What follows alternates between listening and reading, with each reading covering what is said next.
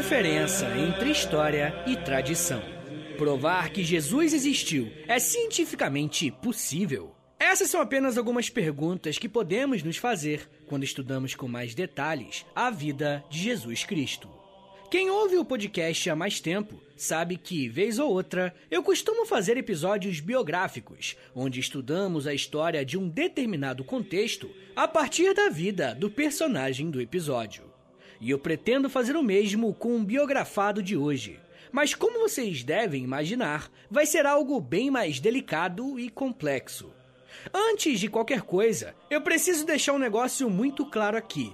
O meu objetivo é investigar o Jesus histórico, ou seja, eu quero falar da pessoa de Jesus enquanto um ser humano.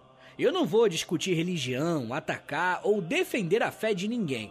O que nós vamos fazer aqui hoje é descobrir se Jesus existiu de fato e se existiu, como que foi a sua vida. Esse é o tipo de questionamento que deve ser feito com responsabilidade e honestidade. E como sempre, eu vou usar fontes e autores confiáveis para basear o meu conteúdo. Por isso, recomendo fortemente que vocês deem uma olhada nos textos que eu vou colocar aqui na descrição.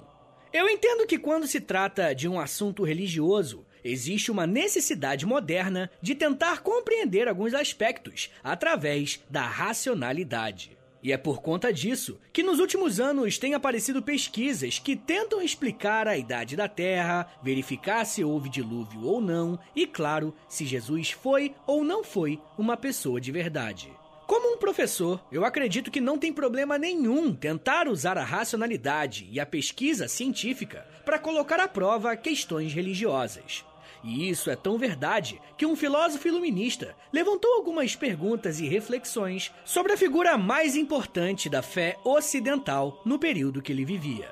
Olha só o que Voltaire falou sobre Jesus. Abre aspas. Jesus de Nazaré foi um judeu obscuro proveniente da raia miúda. Ele foi crucificado por blasfêmia no tempo do imperador romano Tibério, sem que se possa saber em qual ano. Fecha aspas. Vocês conseguem perceber como que esse trecho tem mais conjecturas e informações em aberto do que afirmações categóricas? E é por isso que quando pensamos na figura de Jesus Cristo, a pergunta que precisamos fazer é a seguinte: como que eu provo que uma pessoa existiu de verdade? Se um dia você acordar sem nenhuma memória, como você vai conseguir provar que você é você? Muitos filmes de ficção têm essa premissa, né? E podemos usar esse exemplo para entendermos de que forma que a história pode ser estudada.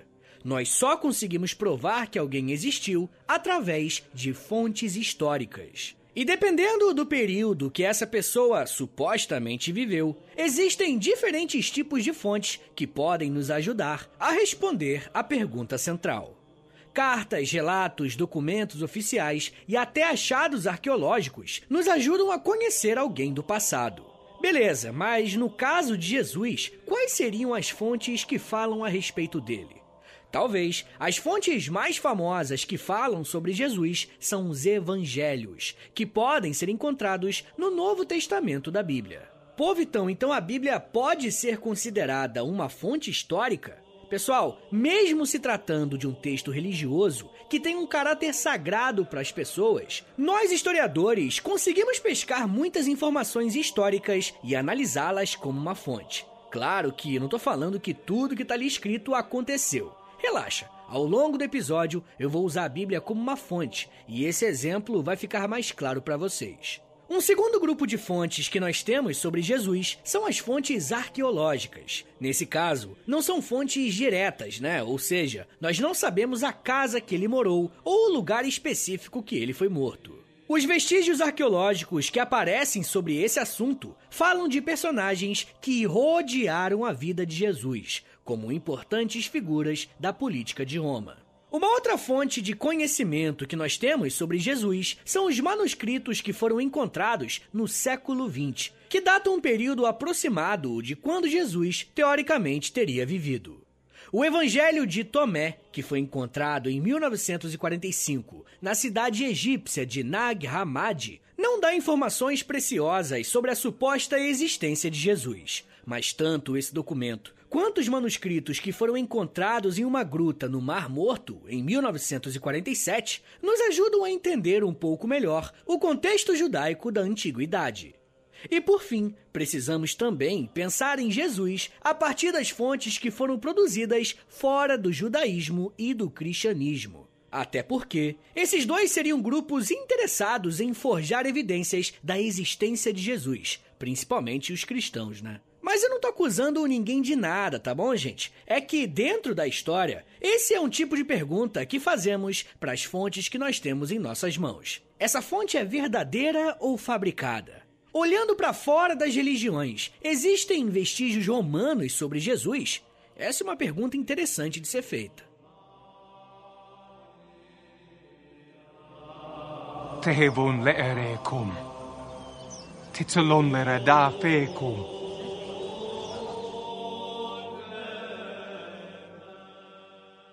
Enfim, gente, sempre que eu faço um episódio biográfico, eu gosto de começar falando sobre quem são os pais do personagem e o ano que ele nasceu. No caso de Jesus, responder essa pergunta, que supostamente é simples, não é algo muito fácil. E eu digo isso porque o primeiro evangelho a ser escrito que fale sobre Jesus foi o Evangelho de Marcos, escrito aproximadamente durante o ano 70 depois de Cristo. Olha só quanto tempo demorou para um relato sobre Jesus ter sido escrito. Bem, de qualquer forma, a partir dessa fonte, nós não conseguimos saber muitas coisas sobre a infância de Jesus ou quando ele nasceu. A partir desse registro de Marcos, já vemos Jesus em sua fase adulta, quando ele se encontra com João Batista. Olha só que interessante o que o professor André Leonardo Chevitarese fala sobre essa questão. Abre aspas. Isso significa que os seus seguidores imediato deviam ter poucas informações sobre a vida pregressa de Jesus, ou consideravam pouco importante tudo que antecedeu o seu encontro com o movimento batista. Fecha aspas. Para nós historiadores, uma lacuna histórica é algo completamente normal. É normal que nem tudo de um indivíduo sobreviva ao tempo. Mas nesse momento, você deve estar se perguntando: Pô, Vitão, eu já li a Bíblia e tem dois evangelhos que falam sobre a infância de Jesus. E aí?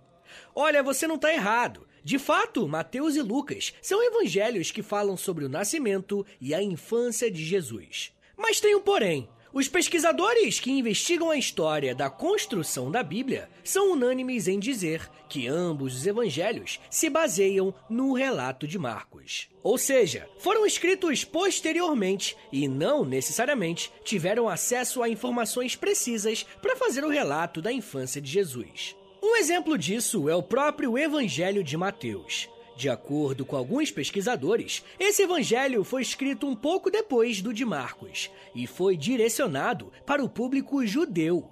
Podemos fazer essa afirmação porque muitos elementos que são encontrados nessa fonte fazem referência à tradição judaica. Talvez esse livro foi escrito com o objetivo de fazer com que os judeus acreditassem que Jesus era de fato o Messias.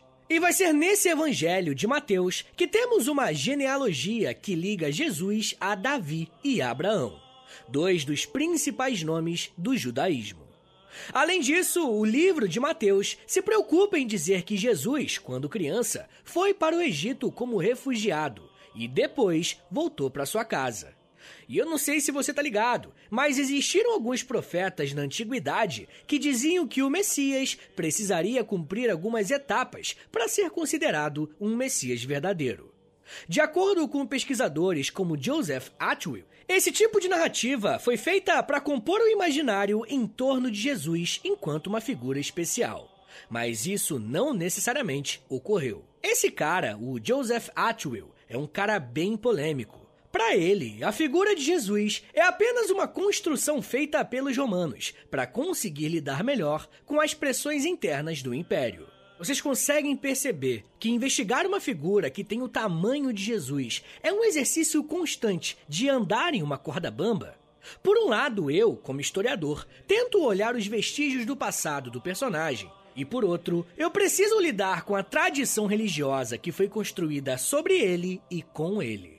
Se por um lado nós não sabemos quando Jesus nasceu, Marcos nos dá um bom indicativo de onde foi esse nascimento.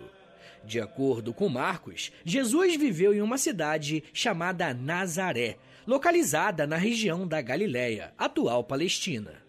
A essa altura, a Palestina já era uma posse de Roma, e isso fez com que os judeus que viveram ali se submetessem à autoridade do império. Se nós já entendemos que é muito difícil precisar quando Jesus nasceu e como foi a sua infância, eu nem preciso falar sobre aquele período que a própria Bíblia deixa em branco sobre Jesus. Para quem não sabe, os relatos dos evangelhos têm um vão muito grande entre a infância de Jesus e quando ele começa a pregar para as pessoas. Vocês vão encontrar diversos vídeos e documentários revelando a verdade, entre aspas, sobre esse período mas sinceramente eu não recomendo caírem nessa. Se as fontes sobre o período que Jesus atuou enquanto um líder já são escassas, imagine sobre esse período. O que esses materiais podem nos ajudar é explicar o contexto em que ele viveu. Aí sim, a história pode entrar e ajudar demais a nossa compreensão nessa parte do passado.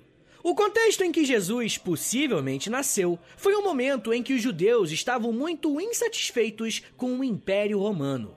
Se liga só no que o historiador Bruce Shelley falou sobre isso, Os judeus que representavam apenas metade da população da Judéia desprezavam seus dominadores estrangeiros e ressentiam-se profundamente dos sinais da cultura pagã presente em Roma.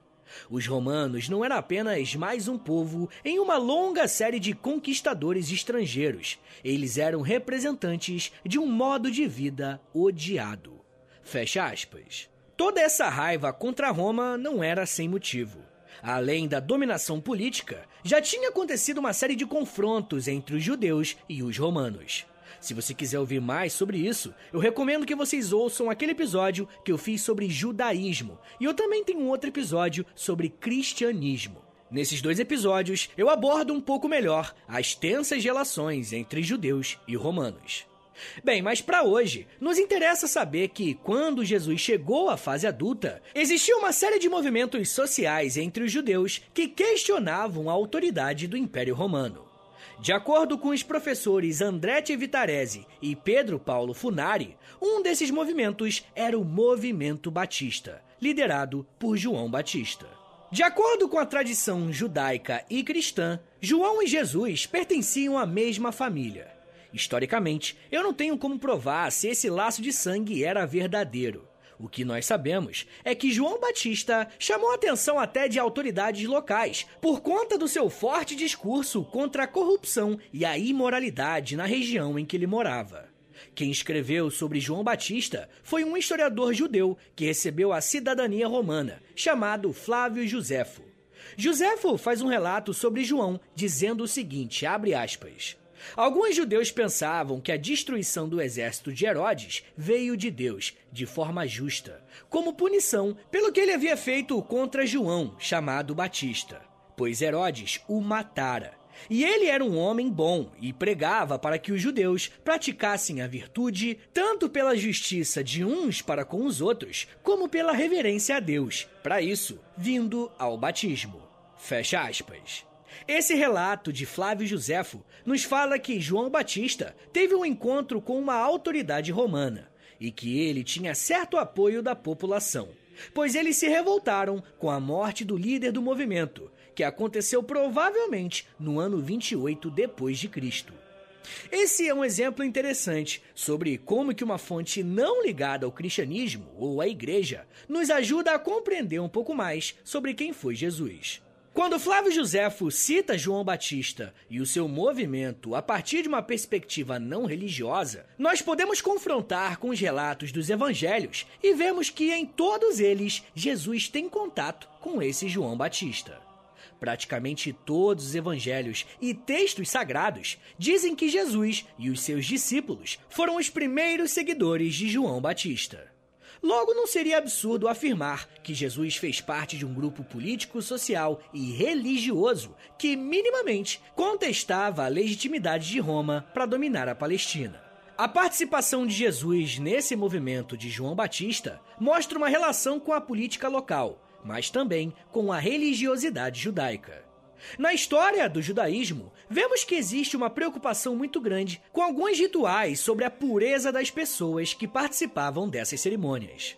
A relação de Jesus com o judaísmo é muito íntima e, ao mesmo tempo, de muita atenção. De acordo com a tradição, Jesus era um judeu e, por isso, ele participava das festividades, como por exemplo a Páscoa. É nessa festividade que Jesus comemora a ceia com os seus discípulos. E esse ponto é interessante, porque existem várias lendas a respeito de algumas relíquias que Jesus supostamente usou e ficaram perdidas pela história.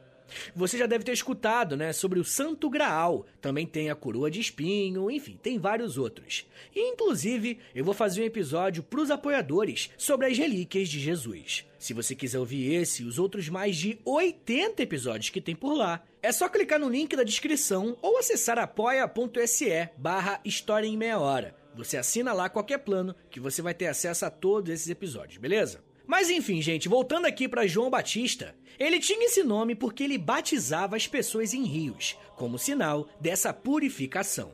Mas o contexto de Jesus e a forma que ele vivia era totalmente contrário a essa limpeza. Usando os evangelhos como fontes para essa informação, Jesus andava com uma galera que os judeus consideravam impuros, Prostitutas, leprosos e pessoas que trabalhavam para Roma eram as pessoas que Jesus se encontrava. Provavelmente vai ser por isso que parte da comunidade judaica vai ficar tão revoltada com esse homem misterioso, ao ponto de levá-lo para o julgamento romano. Eu ainda quero falar mais sobre como que as fontes históricas revelam alguns traços da vida de Jesus mas eu também quero falar sobre alguns autores que afirmam que ele era apenas fruto de uma possível conspiração. Mas me dá um minutinho aí, tá, gente? Que daqui a pouco a gente volta e eu falo um pouco mais sobre fé, crucificação, fontes e lendas. Segura aí, que é um minutinho só.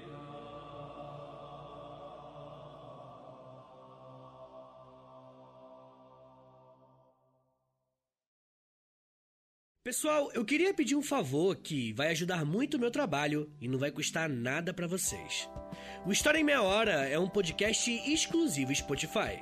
E para essa parceria continuar sendo frutífera, os números são importantes. Por isso eu queria te pedir para clicar em três coisinhas aí no seu Spotify. Primeiro, nas estrelinhas. Dá cinco estrelinhas aí pra gente na avaliação, por favor, porque a avaliação é o que mais ajuda o podcast a chegar em outras pessoas. Segundo, já aproveita e clica em seguir. E se você quiser receber no seu celular um aviso de quando tem episódio novo, clica também no sininho. Mas claro, só se você quiser. Obrigado de coração pela ajuda e continue com o episódio.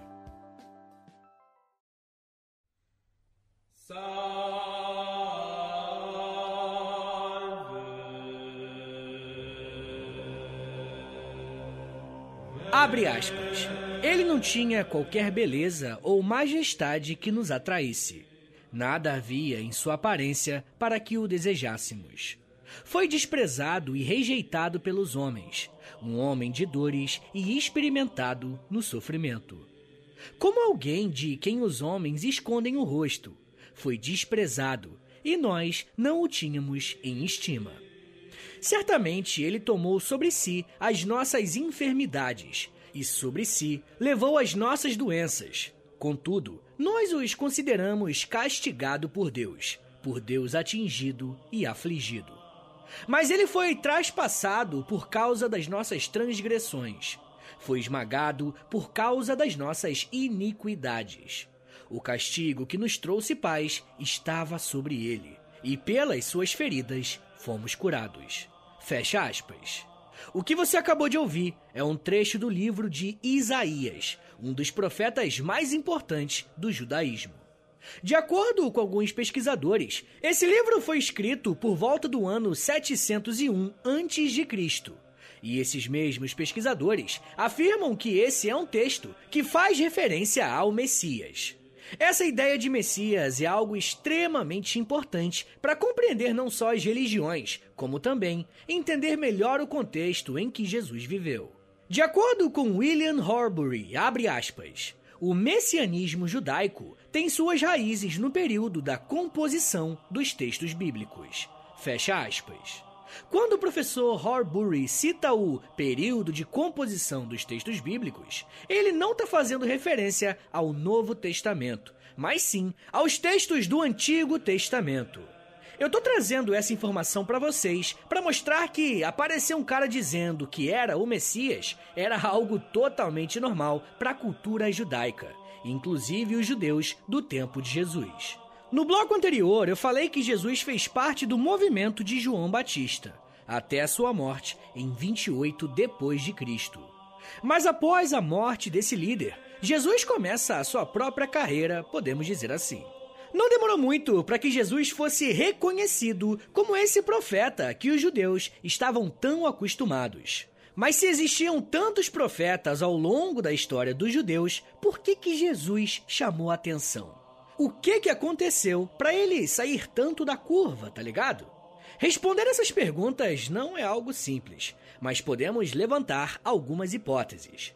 A primeira dessas hipóteses é que, logo de cara, Jesus se apresentou como Filho de Deus. Como nós vivemos em uma cultura já cristianizada, essa afirmação não causa nenhum tipo de espanto. Mas estamos falando de uma sociedade judaica que tem na figura de Deus e na linhagem com Abraão dois elementos essenciais para se entenderem não só como religiosos, mas principalmente como um povo. Uma outra hipótese é que Jesus se afirmava como um Messias, mas não estava ali para livrar os judeus de Roma. O professor Rodrigo F. de Souza explica que desde a queda do reinado dos descendentes de Davi, os judeus esperam um Messias político, que vai trazer a glória do povo novamente e restaurar a monarquia. Só que o discurso de Jesus era totalmente o contrário disso. Como eu disse mais cedo, ele andava com pobres e com pessoas indesejadas. De acordo com alguns relatos, uma das frases mais usadas por Jesus era o seguinte, abre aspas, o reino de Deus chegou, fecha aspas.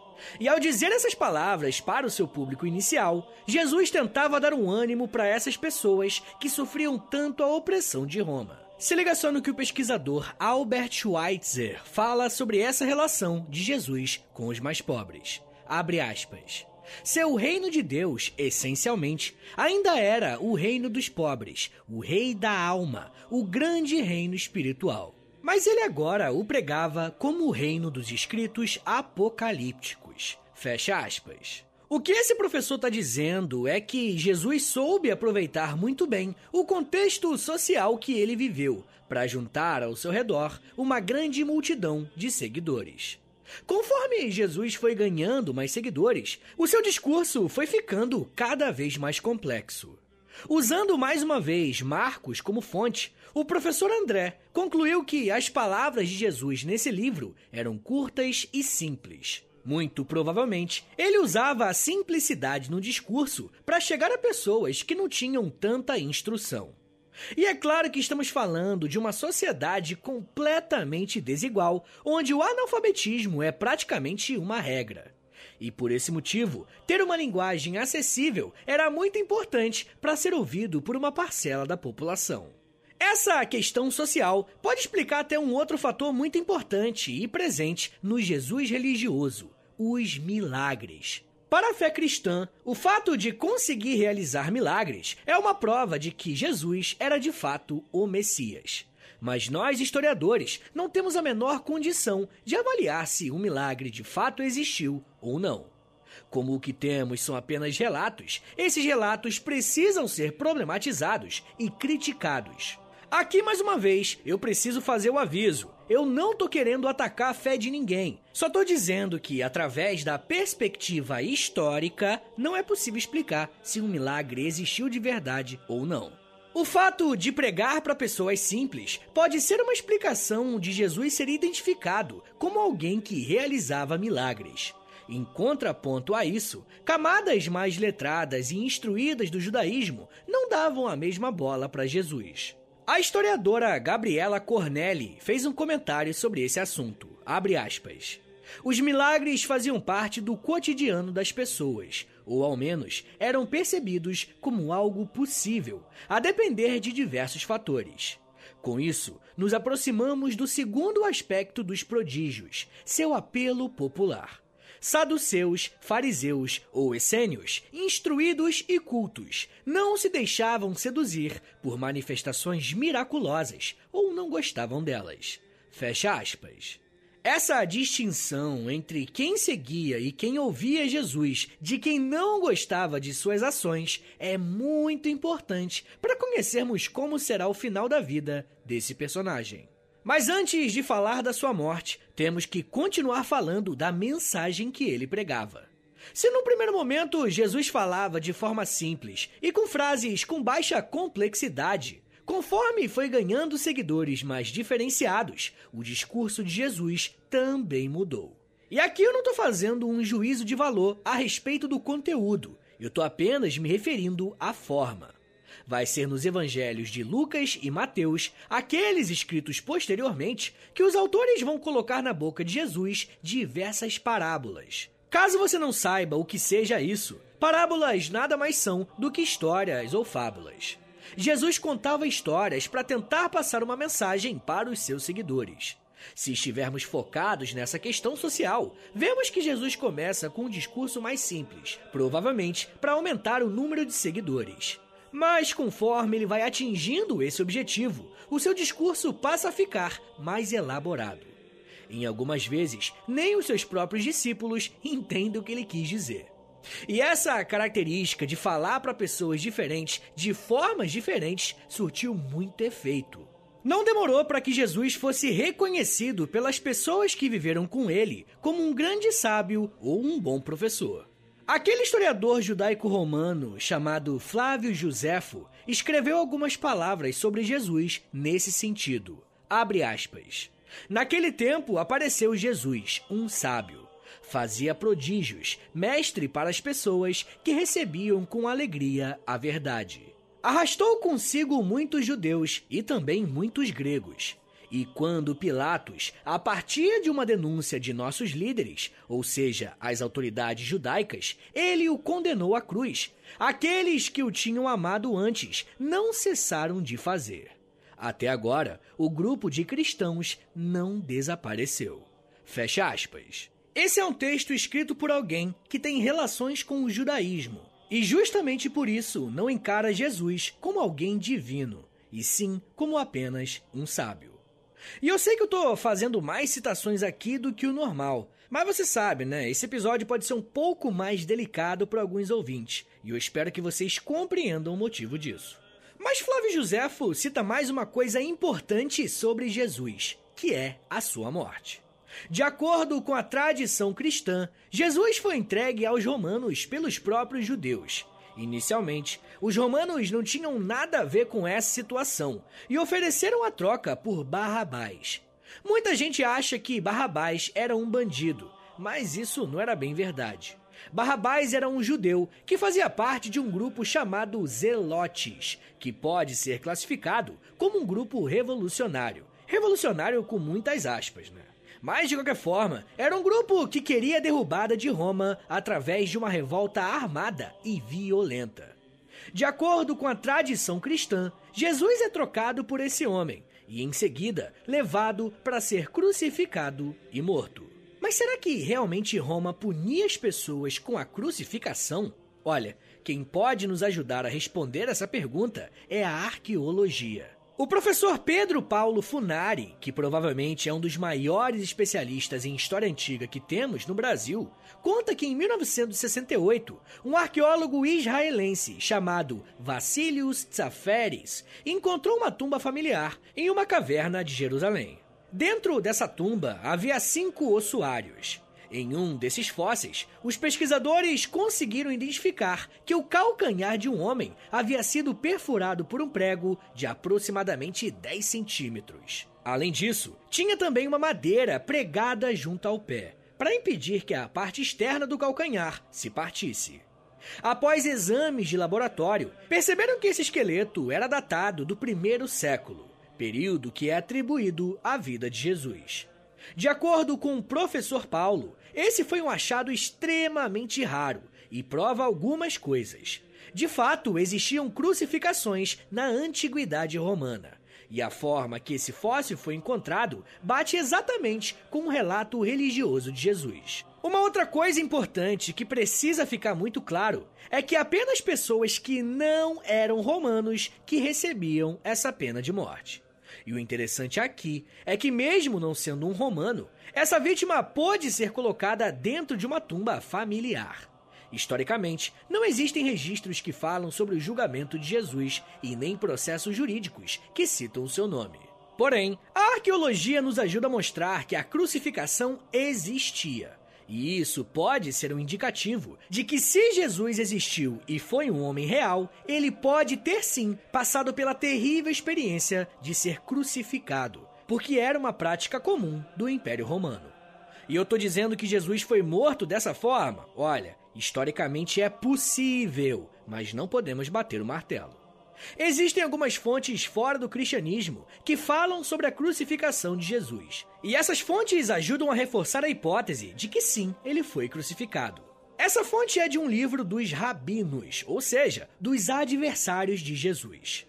Esse livro é o Talmud da Babilônia e pertence ao 43º Sinédrio Judeu. Olha só o que esse documento afirma, abre aspas. Na véspera da Páscoa, pendurou-se Jesus de Nazaré, o arauto anunciou por 40 dias: Eis Jesus de Nazaré, que vai ser apedrejado, pois praticou a bruxaria, seduziu e desviou Israel. Todos os que conhecem algo ao seu favor, venham testemunhar por ele. Não encontrou quem o fizesse em sua defesa e foi pendurado na vigília da Páscoa. Fecha aspas. Claramente, essa é uma citação à morte de Jesus, mas eu queria chamar sua atenção para três palavras. O rabino que escreveu isso disse que Jesus praticou bruxaria, seduziu e desviou Israel. Claramente esse cara não curtia Jesus. Logo, esse pode ser um indicativo de que sim, Jesus foi morto pela cruz. Eu não tenho a data exata dessa morte. O que os historiadores afirmam é que ela aconteceu entre os anos 30 e 33 depois de Cristo. Rapaziada, eu nem preciso falar que o legado de Jesus sobreviveu ao tempo e até hoje impacta a vida de bilhões de pessoas. Porém, ao estudar o Jesus histórico, percebemos que ele é bem diferente do Jesus do cristianismo. E não que isso seja um problema para a fé de ninguém. A questão é que as fontes nos dão alguns limites até onde podemos ir. De qualquer forma, eu acredito que se esse Jesus existiu de verdade, existem alguns pontos do seu discurso que poderiam ser melhor aplicados. Principalmente aquele papinho lá dele de amor e respeito ao próximo. Daria para fazermos o um episódio inteiro sobre como que esse Jesus histórico foi interpretado ao longo dos anos. Mas isso já é um papo para uma outra meia hora.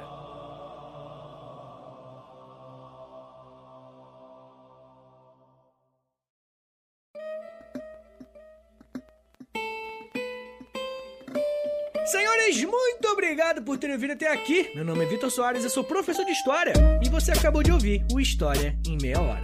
Esse é um tema bem delicado, né? Muita gente vai me xingar, vai falar que eu tô Será que eu tô sendo herege? Ou que eu tô puxando muito saco? Enfim, vocês sabem como é que são, né? As pessoas na internet. Então, por favor, me ajuda aí compartilhando esse episódio. Posta nos stories do Instagram, e aí você me marca no arroba História em Meia Hora. Ou você pode postar também no Twitter, e aí você me marca no arroba H30podcast. Rapaziada, se você gosta do História Meia Hora, se você quer ver esse podcast por muito tempo ainda de pé por anos, dá uma passada lá no Apoia-se, beleza? É apoia.se barra História em Meia Hora, que lá tem um montão de conteúdo exclusivo, tem mais de 80 episódios para quem me apoia, tá? Exclusivo para quem apoia. Tem Clube do Livro, tem conteúdo diário no Instagram. Entra lá, vê o plano que funciona melhor para você e assina, claro, se você tiver condições, beleza? Mas muita gente me pediu para fazer um Pix, então anota aí, o meu Pix, qualquer valor, é mais do que bem-vindo, é historiaemmeiahora.gmail.com. É o meu Pix e o meu contato também. Pessoal, uma coisa importante é que o História Meia Hora tem a parceria com a loja, tá bom, gente? É loja L-O-L-J-A. Entra lá no site deles, loja.com.br, digita História Meia Hora, que lá vai ter um montão de camiseta, blusão, moletom, um montão de coisa nossa lá. E aí, é claro, né? Quando você compra um produto desse bonitão, pra ficar gato, ficar gata, você também, além de ficar muito bonito, você vai estar tá ajudando História Meia Hora, beleza? Mas uma coisa, um favorzinho que eu vou te pedir que não custa nada é você clicar aí agora em cinco estrelinhas, né? Avaliar o História Meia Hora no Spotify, clicar depois em seguir e por último, clicar no sininho, que aí o sininho te manda uma notificação no seu celular de quando tem episódio novo no ar, beleza? Rapaziada, uma coisa legal é que eu tenho outros podcasts também, né? Eu tenho História Meia Hora, mas eu também tenho História pros Brother, que é de história e de humor. E eu também faço podcasts, né, de história para aquela revista Aventuras na História, tá ligado? Entra lá no, no Aventuras na História, no Spotify, que lá tem um quadro chamado Desventuras na História, e esse quadro sou eu que apresento. Tá bom, gente? Então é isso, me siga nas redes sociais, é arroba no Twitter, no Instagram e no TikTok. Todo dia eu faço um videozinho educativo de um minutinho só, bem curtinho, lá no TikTok. Eu posto em todas as redes, né? Mas lá no TikTok é a principal. Tá bom, gente? Então é isso. Muito obrigado, um beijo, até semana que vem! E valeu!